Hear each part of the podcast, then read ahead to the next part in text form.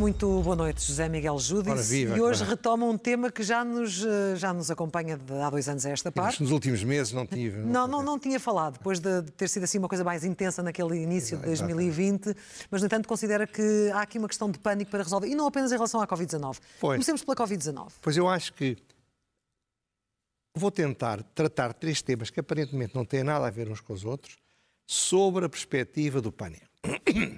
O pânico eh, é, é uma coisa que se pega. Há uma palavra inglesa, stampede, que é quando, para definir quando os animais, os, os cavalos, os, os- os touros, os búfalos, os bisontes, em pânico, Reagem em manada. É manada. Ora bem, isso acontece também nos seres humanos. E o pânico, ainda nas cidades contemporâneas, é muito mais perigoso. Mas é assim que muitas vezes sobrevivem, mesmo quando estão na selva- Claro, selva. mas é? repare, o pânico nas sociedades contemporâneas, em primeiro lugar, por causa das redes sociais, pela opinião pública muito forte, pela, pelas técnicas sofisticadas de manipulação. O pânico é, é uma coisa que sempre me preocupou. Pelos receios que tenho das consequências nefastas que daí vêm. Eu não vou agora falar da, da Ucrânia, podia falar também do pânico na guerra da Ucrânia. E começamos pela Covid. Realmente, repare, isto foi a propósito que o governo tomou uma decisão que eu saúdo a dizer, ok, continua a morrer gente, ok, continua a haver casos, com certeza, continua a haver gente unidades de cuidados intensivos, mas vamos acabar praticamente com todas as restrições Está na hora de deixar cair a máscara. e, e- e apostar na responsabilidade das pessoas. Eu acho que isto é muito importante e eu saúdo, mas é curioso que esta decisão não faz qualquer sentido. Não faz? Não, porque há 15 dias, há 10 dias, o governo tinha, através da Diretora-Geral de Saúde, tinha dito exatamente o contrário. Que deviam manter as máscaras e deviam manter-se, aliás, nas O que escolas. é que acha que terá precipitado isto? Foi, foi uma decisão política. Foi uma decisão política, foi a sensação que o governo teve, que isto, que isto era um disparate sem, sem nome. Portanto, há aqui um bocadinho de, de- de- de meia-culpa, há um bocadinho de auto-inculpação, digamos assim, da parte do governo, quando decide, repito, sem nada ter mudado, mudar completamente a estratégia da Graça Freire. Mas sendo também sensível, eh, ouvíamos, nomeadamente, por exemplo, da Ordem dos Médicos, a dizer que havia Sensível coisas que não faziam oh, sentido. Sensível a tudo. A gente vê na televisão 100 mil pessoas no estádio de futebol, em toda a Europa, sem uma única máscara. Mas um espaço aberto, apesar de tudo. Mas é um espaço aberto, mas 100 mil pessoas ao monte é um bocadinho pior do que 10 pessoas num espaço grande, um bocado afastadas e ainda que fechado. Repare, ele- o que aconteceu foi que a Graça Freitas foi completamente desautorizada. Mais uma vez. Mais uma vez. E foi desautorizada, ela muitas vezes foi desautorizada e disse muita coisa errada sem nunca nos pedir desculpa. Todos nós dizemos coisas erradas. E todos nós, quando, quando, quando reconhecemos, como devemos reconhecer que erramos, devemos pedir desculpa. Repare, a, a- a Diretora-Geral disse em março de 2020, e eu vou citar, não usem máscara, porque isso vai-vos dar uma falsa sensação de segurança. Mas não era a única. Na altura, a própria OMS não tinha Mas- recomendações mas muito claras sobre isso. O OMS seu bem. Entrava pelos olhos dentro de qualquer. Porquê é que ela disse isto? Não foi porque não, é porque não havia máscaras. Então, em vez de nos dizerem a verdade, não há máscaras. Temos de as guardar as que há para os, para os médicos e para os doentes, que era uma coisa que nós percebíamos, mentiu-nos, porque nós não somos gente crescida suficientemente para sermos tratados como adultos. Mas seja como for, ela é a expressão de um lobby. Pois chamemos as coisas por Um lobby de- O lobby, sobretudo, dos, dos médicos de saúde pública.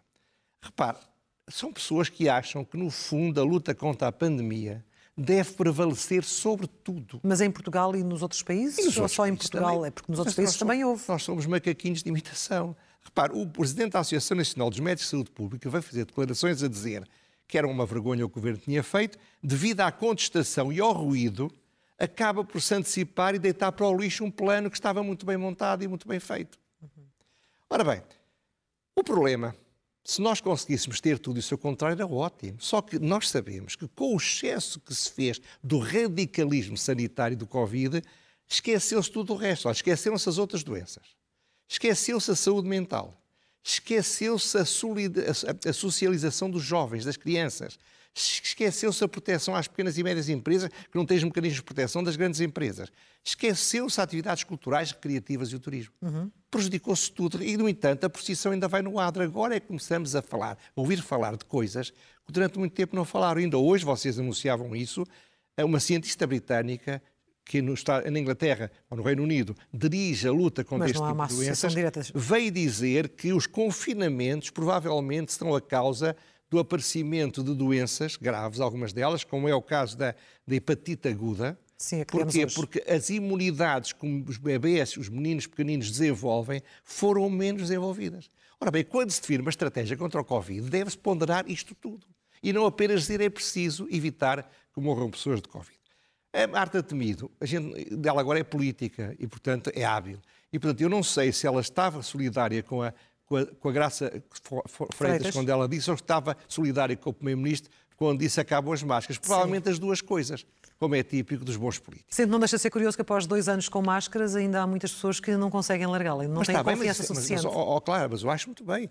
A autorresponsabilidade, a autodeterminação, se eu me sinto mais confortável com máscara, era o que faltava que me proibissem. Uhum. Eu sei que em certos sítios eu ponho máscara, vou continuar a pôr máscara. Tenho sempre uma máscara no bolso, ela está aqui, está no caso no casaco. E isso vai, vai andar consigo durante muito Vai tempo. andar não é? comigo muito tempo, porque, eu, eu Criou-se esse hábito. Agora, quer é que não, que não me tornem, não me tornem, não, me- não me criem pânico para eu ter medo e para aceitar tudo o que me metem, como às criancinhas, olha que vem o papão se não comes a sopa. Ora bem, é a altura talvez, porque se dizia, não, estamos em guerra, quando se está em guerra não se pode fazer críticas, não estávamos nada em guerras, tínhamos uma pandemia, e eu sempre, sempre fui contra essa teoria, mas vamos então agora, toda a gente concordará que é a altura de começar a, fazer críticas. Porque agora já não estamos em guerra, não é assim? É a altura de olhar para alguma informação que está acessível e que eu, por exemplo, nos últimos meses não dei muita atenção. E porquê, Clara? Porque quando era praticamente uma das únicas pessoas que dizia o que era óbvio, eu tinha de o dizer. Quando, de repente, depois do sucesso que foi a vacinação, as pessoas começaram a dizer exatamente o que eu dizia. Mas são diferentes momentos, José Miguel Não, não é, admite, não, não é. admite isso ou não? Mas eu não, não é, é diferentes momentos, mas o princípio é o mesmo. Isto é, nós podemos tratar os cidadãos de duas maneiras. Ou como súbditos e decidir por eles o que deve ser feito e impor contra tudo e contra todas as mais absurdas soluções e criando o pânico para que as pessoas cheguem, fiquem apavoradas de medo. Ou então tratar os cidadãos como cidadãos, fazer pedagogia e fazer o que eu sempre disse, defendam os mais, mais fracos. Mais fracos. Defendam os mais sim. velhos. Mas admite que Deixem- a estratégia estava errada desde, desde a primeira hora? Desde o princípio que Mesmo nos dias em que errado. morriam 300 pessoas por dia, errada- José Miguel Não, mas à primeira hora não morriam 300 pessoas. Não, mas um ano depois estavam a morrer. Mas, mas, é- mas na altura em que há uma, há uma situação de grave crise, nessa altura, eu defendi aqui que era preciso tomar todas Medidas. as cautelas, como é óbvio. É, Mas é uma- que é importante que isso fique claro. não, mas uma, depois- altu- uma coisa é fazer isso em janeiro, numa altura em que morre sempre muita gente de gripe e que é perigosíssimo, outra coisa é fazer no verão. A questão é esta, repara, eu fui ver, fui fazer umas análises, fui fazer uma investigação de coisas que estão acessíveis. Como você sabe, durante esse tempo, a Suécia era considerado o caso mais horrível, tudo o que não devia ser feito. eh, aqueles que- Irresponsável. irresponsáveis, o que ser. Eu fui ver os dados. E vai aparecer um primeiro gráfico, um primeiro slide, que diz o ranking das mortes. Isto é, Onde, é que foram, onde é que foi buscar estes dados? há, há aquele World Meters. Eh, Tudo isto, é, tudo isto está acessível. Isto é validado pelas autoridades de Ah, cada sim, país? Sim, sim, isto são, são os- são os dados mais, mais, mais, digamos, mais rigorosos. Portanto, repare, o ranking da morte, o número um é o país que teve mais mortes per capita. Ora bem, Portugal é o 41º do mundo, não é muito bom, e, e- a Suécia é o 58º. Isto é, em 150 ou 160 países, nós não estamos propriamente entre os melhores. E isto é em termos proporcionais, em termos Ah, em- percentuais em- ou em em- termos de valor não, absoluto? Não, não, em percentagem da população, Percentual. claro.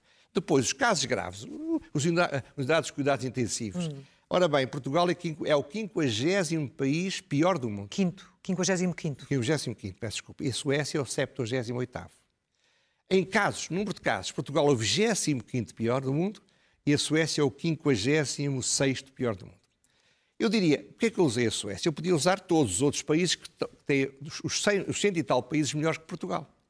Porque a Suécia tentou definir, e cometeu alguns erros, sobretudo com, os- com os- eh, com as populações imigrantes, hoje em dia toda a gente sabe já isso há um ano ou dois, mas a estratégia deles era uma estratégia basicamente a apostar na liberdade e na autorresponsabilização. E essa estratégia não foi pior que a nossa. Mas mudou, a meio Mas do não mudou, mudou. mudou, tudo muda, e nós também mudámos, não é isso. O rei veio pedir desculpa Mas- à população por não terem tomado as, as medidas necessárias para proteger, por exemplo, todos Mas- aqueles que morreram. Mas agora imagino que o, que o nosso rei devia pedir a desculpa à população, porque no nosso caso morreram mais. Com as medidas rigorosíssimas que nós tomamos. Nós metemos as pessoas todas fechadas em casa. A Suécia não fez isso. Portanto, isto é o primeiro slide. Segundo slide, Portugal e o mundo. Ora bem, no mundo, segundo essas mesmas estatísticas, morreram 6 milhões durante dois anos, 6 milhões 6 e 200 milhões mil sim. pessoas com Covid. Ora bem, e morrem à volta de qualquer coisa com, com 100, 100 e 100 nos dois anos, 150, 130. Portanto, 3 a 5%. E 5 porquê? Porque há quem diga que nem toda a gente dos países menos desenvolvidos que morre de Covid se sabe que morre de Covid. Mas vamos imaginar que é 5, ou até que é 6% dos mortos naqueles dois anos morreram com Covid no mundo. Em Portugal morreram 9%. Isto é, nós estamos pior que a média mundial. É um facto objetivo. Depois, é curioso que no- nos três anos, entre 2019 e 2022, ano em que estamos, o número de mortes não aumentou significativamente. Isto é, morreram com Covid pessoas que, muito provavelmente, grande parte delas morreriam na mesma, naquele ano, por outras doenças. Por pneumonias, por gripes, por etc. Agora vamos a terceiro salário, que já, slide que ali está, que é as mortes em Portugal, que é muito curioso. O que é que nós temos? Eu fico- só usei o ano 2020, antes, antes da vacina. E então estão os, os- os grupos etários com as pessoas que morreram de todas as causas em 2020. E depois as que morreram com Covid. Ora bem, o que é que isto tem de curioso? É que se até aos 19 anos só 0,6% morreram com Covid, depois 1,2, 2,8, 4,5 e 6,4. Repare que não é o problema de morrerem mais quando são mais velhos. Isso vê-se, claro, passar de 3 para 6 mil, está tudo dito. Não, é que a percentagem de pessoas idosas que morreram com Covid foi maior do que a percentagem nas outras taxas etárias. Sim, sim. Isso- O que é que isto quer dizer? Que nós protegemos demasiado bem as pessoas jovens, crianças e adultos saudáveis e, e protegemos demasiado mal os mais velhos. Mas deixe-me deixe colocar-lhe uma questão. Com todas. Não tem apenas a ver com a questão das mortes. Se bem me lembro, uma- um dos argumentos da- das autoridades nacionais era de que isto era também, sobretudo, não só obviamente para evitar eh, mais mortes, mas para evitar a falência do nosso Serviço Nacional de Saúde, a resposta à população. Acha que falhou em todas as frentes, apesar das. Não, ó, ó, Clara, nem tudo foi. Do que foi feito? Olha, a vacinação foi um sucesso fantástico, mas foi preciso ir buscar alguém de fora, não é? Como sabemos. Mas há coisas que correram bem, santo Deus. Eu, não sou um nihilista. Eu, di- houve países onde foi muito pior que em Portugal. Nós lembramos das imagens de Itália, O, o que eu estou a dizer é que não é que não houve coisas a correrem bem, é que houve uma estratégia que, que- onde, o abuso da Constituição aconteceu, onde a liberdade foi fortemente maniatada, onde nos criaram stress e dificuldades e complicações. Você sabe que se entrar em Portugal tinha de preencher um formulário na internet. Eu gostaria de saber se aquilo serviu alguma vez para alguma coisa. Mas consegue imaginar um, um- um sistema em Portugal sem restrições e a resposta Não, que o não, nosso não. SNS Eu- poderia eu- dar eu nessas nunca- circunstâncias? Eu nunca defendi que fosse sem restrições. O que eu disse é que este disse o Joaquim Miranda Sarmento, que os Portugal recebeu 35 mil milhões de euros para nos ajudar por causa do Covid. Sim. Se esse dinheiro, em parte maior, fosse feito para proteger os lares, para proteger os médicos e enfermeiros e os, os- os auxiliares de- de- de- dos hospitais, para proteger as pessoas com mais de 70 anos, se para campanhas maciças de promoção de alta responsabilidade, os resultados provavelmente tinham sido maiores. E não teria havido as consequências nefastas, porque repare, estes 35 mil milhões vão ser pagos por nós. Ah, é a Europa. Não é a Europa, é a Europa, mas vai ser pago pela Europa e nós pagamos a nossa parte disso mesmo. E isto para dizer que, apesar de tudo, tivemos piores resultados, apesar de tudo, tivemos piores resultados. Eu acho que não é um sucesso, eu acho que era importante ser feita a crítica e era importante comparar o, o que se poupou da, da, da Covid com o que se conseguiu de pior em muitos outros sítios. As pessoas estão a morrer e vão continuar a morrer precisamente porque se largou tudo. E falou do pânico, o pânico, ah, neste caso da Covid-19, e também o pânico em França com a extrema-direita que É o segundo exemplo. foi o que ajudou É- Macron nesta fase? É exa- também, isto, é lá ver, a- a manipulação do pânico sempre foi uma arma da política. O Salazar fazia com os comunistas, os comunistas falam, Comiam falam as com criancinhas, não era? Claro, é- é- faz parte da vida. Agora, em sociedades abertas, democráticas e liberais, nós não- devemos lutar contra o pânico. E o caso francês é um caso paradigmático. Repare, o Macron ganhou por 17 pontos percentuais, 58 a 41. Quer dizer, nunca houve qualquer risco, graças a Deus, da Marine Le Pen ganhar as eleições. Portanto, o exagero do pânico é tratar os cidadãos como súbditos, é meter-lhes medo para, em vez de, atacar as causas da vitória, da, da- da derrota da, da Marine Le Pen, mas também as causas do sucesso que ela teve. E é sobre isso que eu gostava de falar, porque sem pânico há coisas que preocupam. Repare, vamos ver um, um, um, alguma informação. Primeiro, ela aumentou 23% a sua votação desde 2017, em 5 anos. Se ela agora aumentasse outros 23% para daqui a 5 anos, ganhava as eleições. Sim. Veja que ela foi buscar mais votos. Pronto. O mesmo número de votantes da extrema-esquerda na segunda volta que a direita moderada. Isto é, ela conquistou muito voto de extrema-esquerda. A direita moderada é uma grande barreira, é uma maior barreira à Le Pen do que a extrema-esquerda. Hum. Terceira, veja este gráfico. Este gráfico é muito engraçado. É, é do Figaro, é, é a, a, a, a percentagem por faixa etária dos, dos votantes. Ora bem, e, e nota-se isto que é muito curioso. Repare que as, as, as, faixas não são todas iguais, porque as mais largas significam que votou percentualmente mais gente. Onde é que ele ganhou as eleições? Nas pessoas com mais de 70 anos. Esmagadoramente. Ganhou a seguir nas de 60.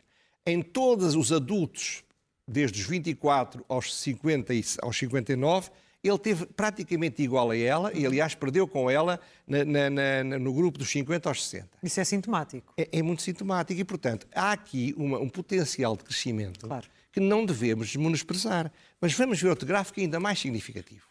Também da Ipsos, eu vi no Figaro, mas é da Ipsos, que é uma, uma agência de, de sondagens muito importante. Está, vai aparecer agora no vosso ecrã. Ora bem, por categorias profissionais. Por categorias profissionais. O que, é, o que é que isto tem de fantasticamente impressionante? Os independentes votaram muito mais, são os advogados, os notários, etc., votaram muito mais no Macron do que na Le Pen. Os. os hum, Deixa-me cá ver, quando eu os óculos não vejo. Os quadros das empresas também votaram esmagadoramente, mesmo esmagadoramente, no, no Macron contra a Le Pen. Mas depois, as profissões intermédias já foi menos, e nos funcionários públicos e nos operários, a Marine Le Pen esmagou completamente. Chegou Sim. a 68% dos operários. Onde é que, o, onde é que o Macron esmagou? Onde é que ele ganhou a percentagem fantástica que teve? Nos reformados. Tiveram medo, medo. Do, do, que seria a desestabilização que a, que a Le Pen iria fazer à Europa e à própria França. Isto é, há aqui uma, uma utilização do pânico sempre errada, porque não resolve o problema, cria irritação depois. Quem enganado votou nele com medo, foi o que aconteceu com o Costa agora. As pessoas com medo do, do Rio, coitadinho, votaram no Costa pensando que o Rio ia ganhar. Quando descobriram que estavam a ser manipulados, ficaram zangados e com toda a razão. Uhum. Mas devem ou não ter, é, devem ou não ter medo de que a extrema-direita chegue ao poder Devem ter preocupação, deve-se ir às causas dos problemas, os governos europeus e nacionais devem fazer alguma coisa por isso e não pensar assim, deixa andar, porque nós no final metemos um bocado de medo nas veias e eles vêm votar em nós. Uhum. Isso é errado como política, é errado como solução democrática, é errado como solução de liberdade. O José Miguel Júdice, entretanto, uh, enfim, vimos que o GT elegeu um novo secretário-geral e o José Miguel Júdice esteve particularmente atento ao Congresso. Porquê? O que é, o que, é que Ora bem, não vai haver muito tempo a falar questão isto. de medo? É, de... Não vai haver muito tempo a falar disto, vai estar no Expresso tudo publicado, uh, mas basicamente o que há umas semanas falei do problema de que os sindicatos deviam dizer onde é que estão os seus associados. Os seus, sim. Porque eu, eu gostaria de os ver a defender em Eudemir aos trabalhadores mais desfavorecidos e não os vejo a fazer Sim. isso. Ora bem, finalmente foi dito alguma coisa. E foi dito que, basicamente, há um milhão de filiados nos sindicatos da CGTP e da UGT. Isso corresponde a 25% dos trabalhadores por conta de outra, não é propriamente muito. E como no Estado trabalham 730 mil, a minha convicção, posso estar enganado, é que a esmagadora maioria dos, dos, dos associados dos sindicatos estão, são trabalhadores do Estado, de empresas públicas e de antigas empresas públicas como os bancos. Ora, isto explica muita coisa. Explica porque é que o sindicalismo está a perder força. Porque em vez de lutarem pelos mais desfavorecidos, lutam afinal por todo, por aqueles que no, no pacote geral são os mais protegidos. Há uma destruição completamente do sentido do papel dos sindicatos e eu, Estou preocupado, não estou em pânico, os sindicatos encontrarão as soluções para isso. Porquê? Porque sem sindicatos fortes que representem os mais desfavorecidos, os danados da terra, como dizia antigamente, o Estado de Direito sofre. Portanto, é fundamental haver sindicatos fortes, mas é fundamental haver sindicatos não a defenderem os trabalhadores do Estado, mas a preocuparem-se com aqueles que não têm proteção nenhuma, os precários, os, os, os imigrantes, todos esses que de facto não têm quem os proteja. E vamos às rubricas, começando pelo elogio.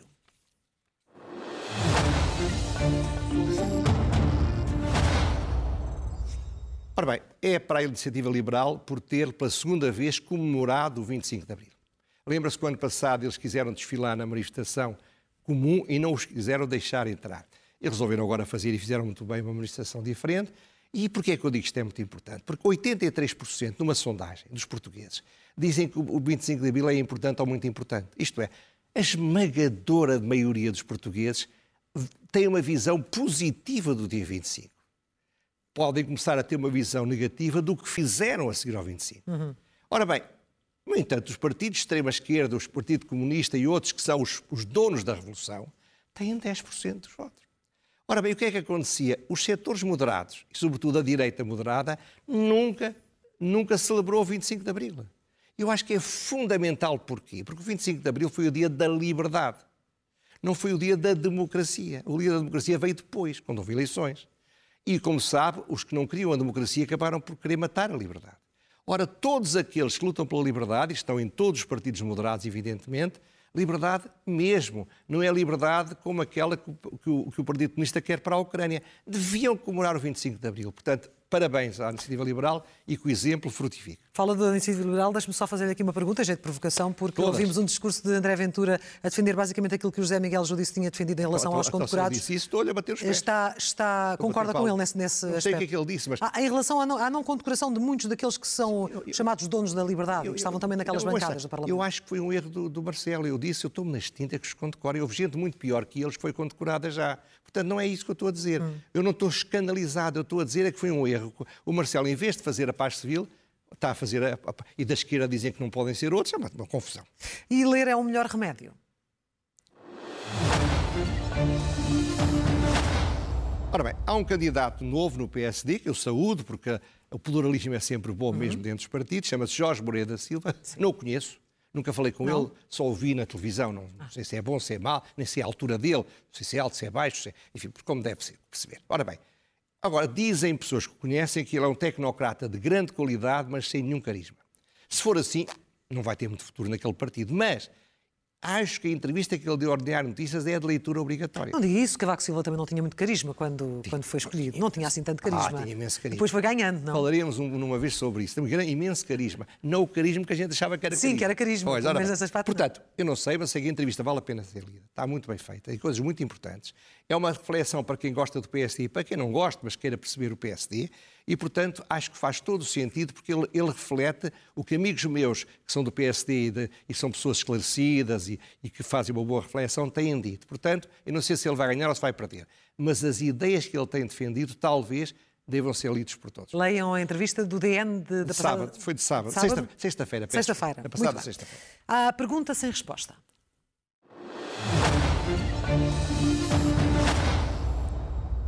Ora bem, o, foi, foi um pequeno escândalo. O, o, o, António Costa disse, terá dito, não disse, certeza, Joaquim Vieira, numa biografia do Mário Soares, ele não gostava do Mário Soares e que o Mário Soares também não gostava dele. Portanto, a biografia não é uma biografia autorizada. Sim. Mas ele terá dito, ou disse, que, uh, o, que o Sócrates aldrabou o PS. Ora bem, é um, se aldrabou ou não aldrabou é um problema para a história e é um problema lá para os socialistas, se foram aldrabados, se não foram, não me interessa rigorosamente nada. Agora, o que eu acho interessante, e essa é a pergunta, porquê é que António Costa caiu nesta esparrela? Porquê é que ele falou disto? Tá, ninguém estava a colocar o problema, já ninguém falava do PS e do Sócrates, e de repente é ele que põe tudo isto na ordem Mas acha que foi um erro? Ou foi um erro, ou foi uma distração, ou foi uma ingenuidade. Agora, que não mas gostaria que ele esclarecesse, ele até, não, até agora não esclareceu. Agora devia nos vir dizer, olha, eu, eu, disse aquilo, mas estou arrependido. Eu disse aquilo, mas ele não é final aldrabão. Eu disse aquilo, sim senhor, ele é aldrabão. Qualquer coisa, porque não se pode largar uma bomba destas. Ele foi que diabo, foi o número dois dele. Se alguém tinha a obrigação de se lhe conhecer, era acima de todos eles. E finalmente a loucura mansa.